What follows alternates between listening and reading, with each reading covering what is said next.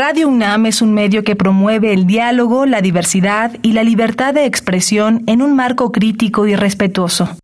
Los comentarios expresados a lo largo de su programación reflejan la opinión de quien los emite, mas no de la radiodifusora. ¿Qué podemos hacer hoy por el planeta? Si visitas ecosistemas donde hay fauna libre, atiende a las indicaciones de las autoridades del lugar, tales como no tocar o no alimentar a los animales, ya que puedes crear un desequilibrio en su alimentación o en su convivencia. Conoce nuevas especies en un ambiente respetuoso y amigable. Habitare. Hola, ¿qué tal? Ecófilos y ecófilas, bienvenidos a una nueva transmisión de Habitare, Agenda Ambiental Inaplazable. Es un gusto saludarles, yo soy Mariana Vega y tengo, como siempre, el gusto de hablar de un gran tema nuevo hoy en Habitare con la doctora Clementina Equiva. ¿Cómo estás, Clemente? Muy bien, Mariana. Pues como siempre, muy entusiasmada porque, bueno, ahora traemos el tema de la COP27. Eh, estoy estamos conscientes que ha pasado unos, unas cuantas semanas desde que se llevó a cabo en Egipto esta reunión tan importante sobre cambio climático. Pero bueno, eh, pensamos que es muy importante tener esta conversación porque es una, siempre hay noticias sobre esta reunión, pero luego no, no acabamos de entender qué está pasando al final de estas reuniones. Entonces, bueno, eh, tenemos el gusto de tener con nosotros a Adrián Fernández. Él es director ejecutivo de Iniciativa Climática de México y le damos la bienvenida. Muchísimas gracias, Adrián, por acompañarnos. ¿Qué tal, Clementina, Mariana? Qué gusto saludarlas. Gracias por la invitación. Muchas gracias por acompañarnos y bueno, ustedes que nos escuchan, quédense porque el tema de hoy, como bien decía Clementina, es la COP27 de cambio climático. Quédense, esto es Habitare, Agenda Ambiental Inaplazable. ¡Empezamos! El Instituto de Ecología de la UNAM y Radio UNAM presentan. Toma segundos destruir lo que ha crecido en años Toma horas devastar lo que se ha formado en siglos. Tomar acciones para rescatar nuestro ambiente solo requiere un cambio de conciencia. Habitare. Agenda ambiental inaplazable. Ciencia, acciones y reacciones para rescatar nuestro planeta. Nuestra, casa. Bueno, pues al inicio de este Habitare hablamos que nuestro tema será esta conferencia de las partes número 27 de cambio climático que se llevó a cabo en Egipto en noviembre del año pasado. Entonces, no ha pasado mucho tiempo, sin embargo, estos acuerdos o estas discusiones que tienen a su interior pues tienen mucha relevancia para lo que se va a llevar a cabo no solo este año, sino hasta la siguiente COP, ¿no? Entonces, Clemen, creo que esta COP27, que además viene después de la pandemia, de algunas que habían sido eh, diferentes a las pasadas, pues tiene varias peculiaridades. Claro, bueno, ya a la pandemia súmale una guerra en, en Europa. Entonces, la situación es un poco complicada. Se, eh, la situación climática, pues, como se ha dicho ya en varias ocasiones, es de emergencia climática y eh, como que, bueno, yo no sé si soy medio eh, pesimista desde la perspectiva política, Adrián, pero yo veo como que no acaba de haber compromisos ni, ni avances, así que digas, eh, muy visibles, ¿no? Y que, y que te sorprendan y te inspiren. Entonces, bueno, a lo mejor hay que poner un poquito de antecedente y cuéntanos cómo se llegó a la COP27 en Egipto. ¿Con qué compromisos se llegó, se llegaron? Sí, con, con mucho gusto. Eh, eh, primero, desde el punto de vista también, eh, en mi caso y en el caso de ustedes como, como científicos, ¿verdad? reconocer que en los últimos años, en los últimos tres años, se alcanzó primero un consenso mundial sobre qué es lo que está pasando, lo que nos dice la ciencia. Ya nadie regatea, nadie en su sano juicio regatea la información de la ciencia. Esto ha sido aceptado y asimilado por el Sistema de Naciones Unidas, por la Conferencia de Cambio Climático, por el Acuerdo de París. Y entonces, en el DNA, decimos los biólogos, en, la parte central de todo lo que se discute, está el reconocimiento del nuevo paradigma, que es, eh, hay un problema gravísimo de cambio climático y de lo que se trata es alcanzar las metas que están escritas en el Acuerdo de París. ¿Y cuáles son estas metas? Tratar de impedir que el incremento en el calentamiento global rebase 2 grados centígrados y dice el acuerdo deseablemente que no pase de 1.5 grados. Entonces, primer punto importante, ya desde hace los últimos tres años, un acuerdo científico, eh, un entendimiento y consenso científico. Y lo que pasa es que luego se mueve muy lento la, la diplomacia mundial para responder a estos consensos científicos que van avanzando. Eh, ¿Cómo llegamos a la COP de Egipto? Hay que mencionar brevemente la COP anterior, la COP de Glasgow en Escocia, porque en esa COP de Glasgow se llegó con mucho entusiasmo y hubo eh, muchos avances importantes, por ejemplo, iniciativas y compromisos de bloques de países para controlar la deforestación, para controlar el metano, para controlar varias cosas. Entonces llevaba mucha carnita, se avanzó algunos temas fundamentales eh, que traían pendientes del Acuerdo de París, etcétera, y se estimaba que para la COP de Egipto, la de noviembre del año pasado que mencionaba Mariana, esta sería una COP de la implementación, porque ya supuestamente todos llevarían desde Glasgow sobre la mesa, poner en la mesa compromisos muy fuertes y entonces ahora pues hay que empezar a cumplirlos. No fue exactamente así.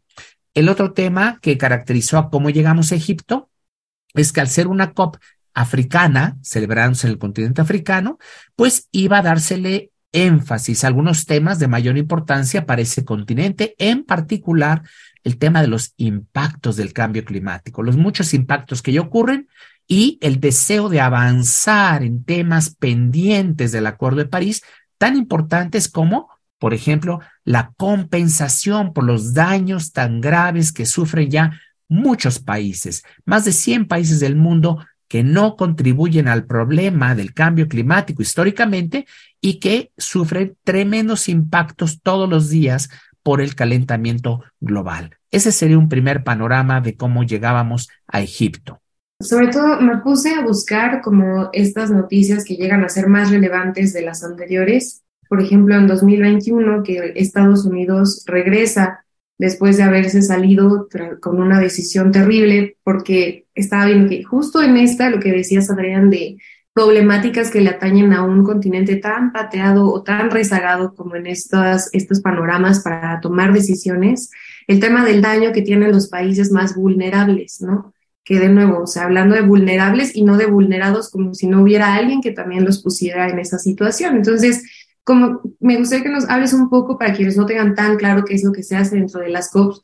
Por ejemplo, cómo es que se meten estos temas de economía, cómo es que se meten los temas hasta de género en las discusiones que tienen que ver con el cambio climático. Tocaste varios temas fundamentales. Primero, esta cuestión tan importante que Estados Unidos regresó a las COP y Estados Unidos se comprometió, igual que los europeos lo habían hecho hace no mucho tiempo, a adoptar lo que la ciencia sugiere para cumplir con el objetivo del Acuerdo de París. Esto no lo mencioné. Y para lograr detener este incremento de temperatura, la ciencia nos dice hay que bajar emisiones a nivel global 50% en esta década y llegar a cero emisiones, un cero redondito, a mediados de siglo. Estados Unidos ya se comprometió a eso, Europa se comprometió, prácticamente todos los países desarrollados han puesto en sus compromisos actualizados ante el Acuerdo de París ese nivel de metas tan importantes. Vamos a ver en un ratito cómo eh, influye eso, las metas de México y de otros países. Pero, eh, ¿qué pasa en las COPs? Este, y cómo se da esto de los, de los acuerdos. Hay varios pilares en el Acuerdo de París. Eh, en términos generales, está toda la agenda de mitigación o reducción de emisiones, está toda la agenda de adaptación, justamente cómo nos adaptamos a los muchos impactos que ya existen. Está también toda la agenda de financiamiento climático, Y está también algunos otros temas importantes como eh, herramientas o instrumentos para implementar la reducción de emisiones entre todos los países, como puede ser el tema controversial de los mercados de carbono. Entonces, en cada uno de estos grandes ejes, a lo largo de las COPs, año con año, se va avanzando en la agenda, eh, clarificando, eh, dando los detalles de cómo van a ser las reglas del juego. Entonces, eh, hay fundamentalmente eh, y de manera histórica, los países desarrollados empujan mucho más la agenda de mitigación. Quieren que todo el mundo reduzca emisiones, pobres y ricos, y que todo el mundo le ponga atención a eso. Porque claro, ellos también sufren los impactos. Y por otro lado, la agenda prioritaria de los países en desarrollo es que eh, priorizar la adaptación porque muchos de los países, como ya mencioné, eh, dicen, eh, yo no he causado mayor parte del problema, yo lo que necesito es que me ayuden a prepararme a los impactos, a adaptarme y a darle resiliencia a mis sistemas, infraestructura, mis capacidades de país, para que no me vaya tan mal con los impactos que ya estoy sufriendo. Así está de manera gruesa estructurada este, las COPs y hay algunos temas más espinosos que otros y eh, podemos hablar un momento más de cuáles fueron los principales avances concretos de esa última COP y sus repercusiones o su importancia para el mundo. Pues sí, esa, por ahí va a ir mi, mi pregunta un, un, poco en ese sentido, ¿no? Como eh, cuáles serían esos puntos clave que se tratarían y, y, el que del que se habló mucho y se mencionó mucho en las noticias fue el famoso fondo de daños eh, que tiene su, su particular nombre. Eh, Adrián, cuéntanos un poquito sobre eso. Por sí, favor. con mucho gusto.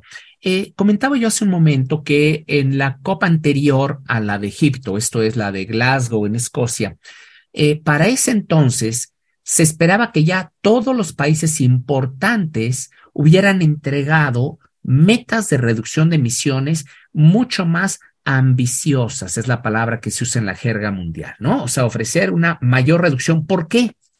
Porque en el 2015, cuando arranca el Acuerdo de París y cuando los 196 países que lo firmaron entregaron sus primeras metas, recordemos que las metas son metas para cumplir hasta el 2030, o sea, entre ahora y el 2030. Ese es el primer periodo de cumplimiento y ese es el primer espacio en el que se define las acciones de París.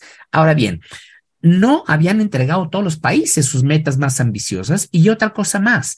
Aun cuando muchos países entregaron mejores metas, siempre cuando se hacía la evaluación de hasta dónde nos alcanza, con el supuesto de que todos cumplan perfectamente lo que prometen, lleguemos al 2030, nos imaginamos, logramos controlar la temperatura, pues no, porque aún con las metas revisadas, actualizadas, había escenarios que nos posicionaban en llegar a 2.5 grados de incremento en la temperatura para la segunda mitad del siglo. Entonces, ¿qué es lo que ocurre? Es que hoy el gran entendimiento es, tenemos que seguir entregando, fíjense qué interesante, cada año, cada dos años, metas más y más y más ambiciosas para este mismo periodo de cumplimiento que está en curso esa meta para el 2030 hay que revisarla y mejorarla y mejorarla todo el tiempo y se va calibrando si vamos bajando la expectativa de calentamiento. Esto es algo que se avanzó en Egipto, país como México entregaron su, sus nuevas metas, hablaremos de ellas. Y esto que tú mencionabas, Clementina, que es muy importante, un reclamo justo de los países en desarrollo que venía pendiente y atrasado de muchos años, que era el establecimiento de un fondo para pérdidas y daños, un fondo de compensación. Esto se había solicitado por muchos años, no se les había hecho caso y ahora finalmente se aprobó. Pensando en que hace muy poquitos años veíamos esta meta de la Agenda 2030 muy lejana, todavía me acuerdo que este cálculo de nos faltan 10 años es muy significativo porque ahorita ya estamos a 7 y no se ve al menos en los medios o en la comunicación que haga Naciones Unidas hacia el resto de las poblaciones, que haya un avance, sino que se ve este reforzamiento de los compromisos, ¿no? Se ve esta llamada a la acción, veía que las noticias decían, eh, los ministros que están en la COP27 piden que esto sea algo de urgencia, ya, ya no nos hablan tanto de, bueno, se habla justo de cambio climático y ya cada vez se pone más en la agenda el tema de esta crisis ambiental como tal, derivada de ciertas acciones y en su mayoría son económicas, que desplazan el medio ambiente, ¿no? Entonces, quería preguntarte un poco entonces hacia dónde va ahorita las acciones enfocadas, justo a solamente refrendar los compromisos, o crees que haya ciertas innovaciones a lo mejor en cómo se, se toma en cuenta el cambio climático al comunicarlo al resto de las poblaciones? Eh, eh, muy, muy interesante, Mariana, y en efecto, eh, tocas tú otro tema fundamental el reconocimiento a nivel mundial de que vivimos en una emergencia climática.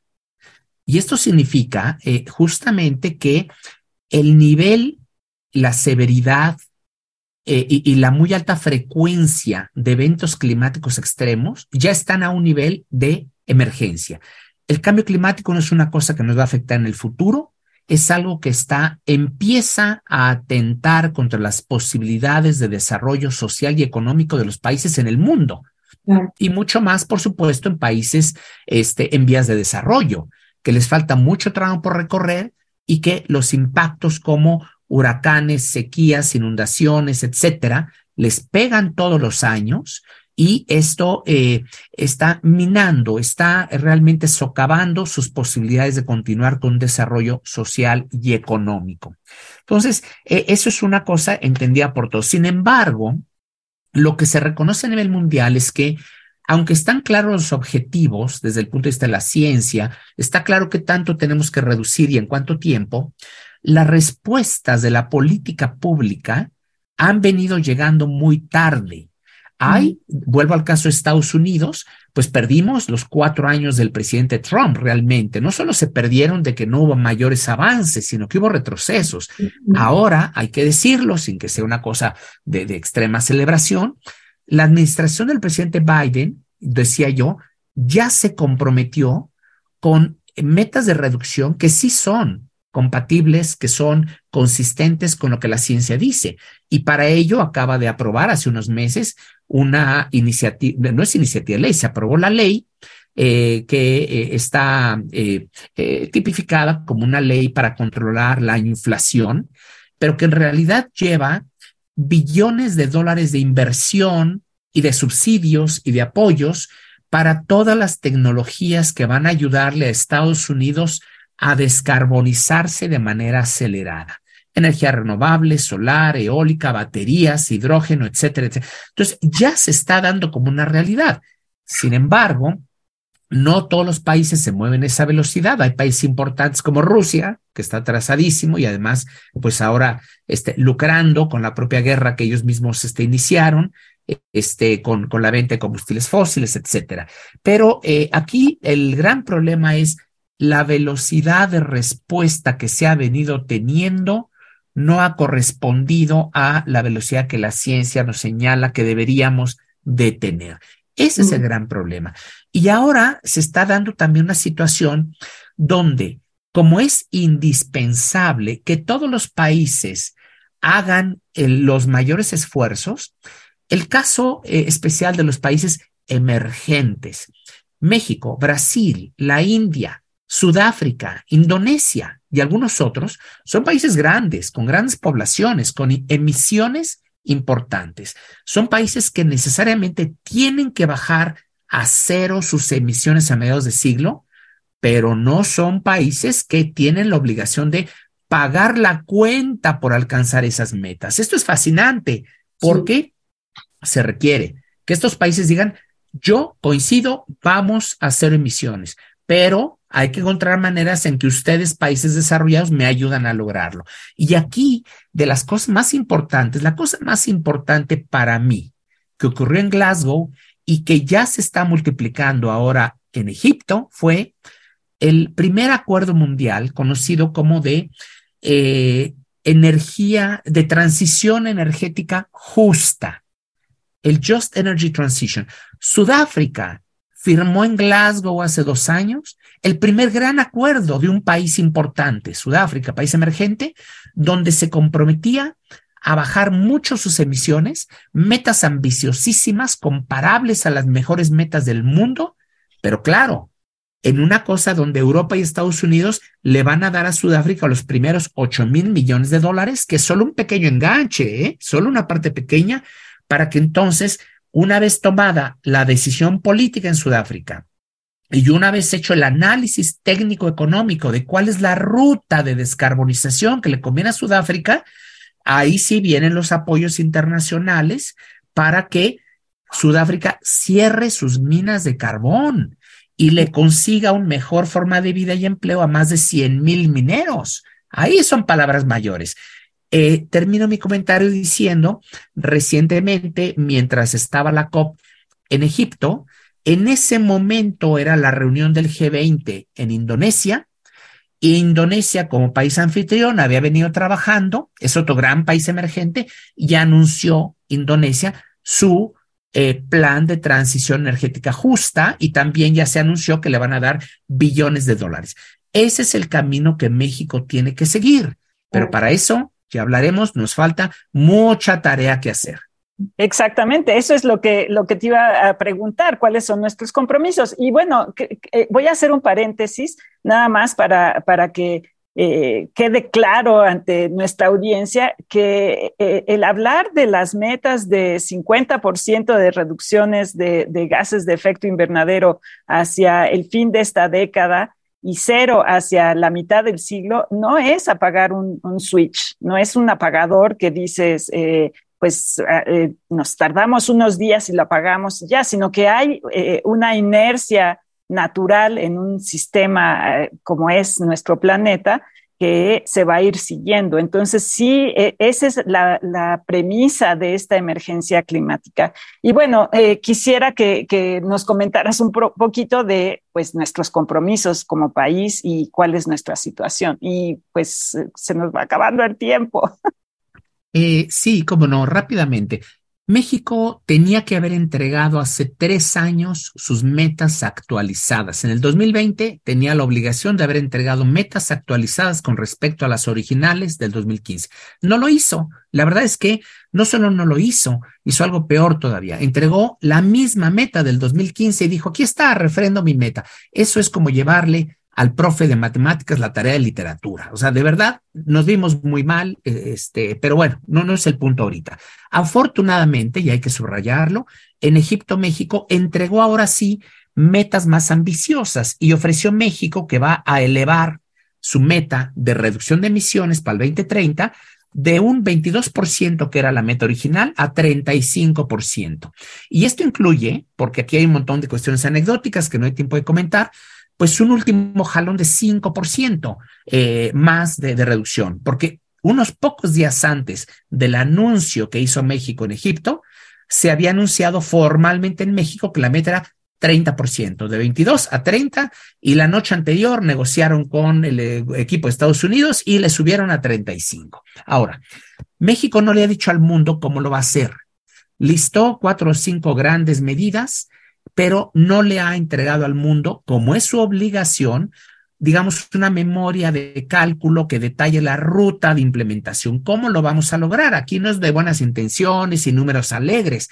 Tenemos pendiente hacer la tarea. Sin embargo, a un comercial rápidamente. Iniciativa Climática de México, ICM, nuestra organización, poco antes de la COP, preparó un, un, conjunto de metas para México, ahí sí, con un respaldo de 600 páginas detalladas de análisis técnico, qué es lo que tiene que hacer un país. Estamos esperando y estamos muchos deseosos de ayudarle al gobierno de México a desarrollar esa información detallada. Entonces, México debemos celebrar que corregimos el rumbo, que hicimos la tarea, tarde, pero la hicimos y ahora está pendiente decirle al mundo los detalles.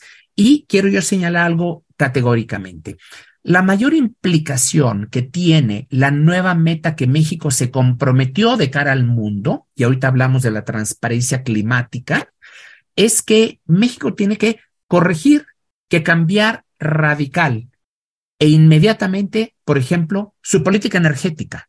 Si seguimos priorizando combustibles fósiles, como lo ha hecho Comisión Federal, si seguimos bloqueando las renovables, no vamos a ir a ningún lado porque aunque no es la única medida necesaria, es la más importante, la más costo efectiva. Entonces, ahí estamos en este momento, avance importante, pero el mundo todavía no nos cree que vayamos a cumplir porque no ha cambiado la política y porque no hemos entregado, eh, como es de esperarse, el análisis detallado y transparente de cómo lo vamos a lograr. Que bueno, eso sería a final de cuentas la meta, porque como dices, de buenas intenciones no va a cambiar y a final de cuentas los efectos que tiene el cambio climático sí ya están presentes y ya se siguen incrementando, se legisle o no, creo que esa es la, la diferencia en todo este momento, ¿no? Entonces creo que quedan muchas cosas pendientes de las cuales Ojalá que esta no sea la única vez que nos acompañes, Adrián, para que podamos platicar también, pues, del cómo en nuestro día a día también hay cuestiones que afectan estas grandes decisiones por país y que en México nos vamos quedando muy rezagados a veces en esa información. Yo creo que da para un muy buen segundo programa en alguna ocasión. ¿Cómo ves, Clementina? Pues sí, bueno, es que siempre nos quedamos cortos, pero en realidad sí, porque mucha gente eh, a veces como que dice, bueno, es un, compromiso de los gobiernos, ellos tienen que hacer las cosas, pero uno tiene que acatar las nuevas leyes eh, o participar en las nuevas iniciativas. Y a veces pues nos lavamos las manos de estas responsabilidades sociales y tenemos que, siempre lo digo y creo que lo he dicho en varias ocasiones aquí en el programa, eh, cambiar nuestra concepción de lo que implica la democracia. No es solamente emitir un voto y, escoger a la persona que más nos parezca, sino participar todos los días acatando las leyes o participando en cambiarlas y cambiar eh, nuestro estilo de vida. Así es. Y bueno, pues se nos termina este Habitare, pero muchísimas gracias por habernos acompañado, Adrián Fernández, con este tema de la COP27 de cambio climático que ya continuaremos en algún otro momento. Muchas gracias. Gracias por la invitación.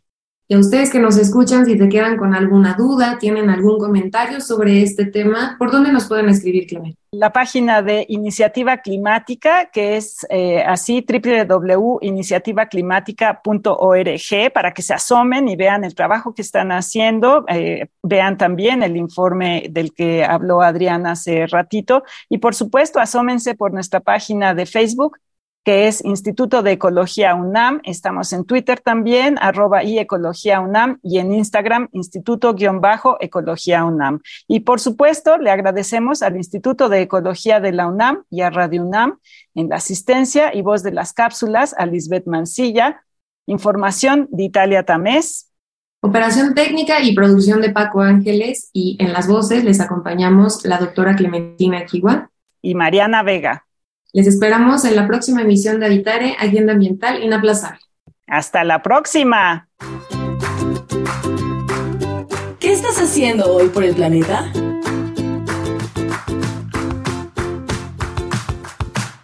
No como carne, tampoco compro ropa de fast fashion, sino de segunda mano y de todos modos, si no necesito algo, eh, no estoy comprando, porque de todos modos comprar en segunda mano, pues bueno, es fast fashion de Estados Unidos.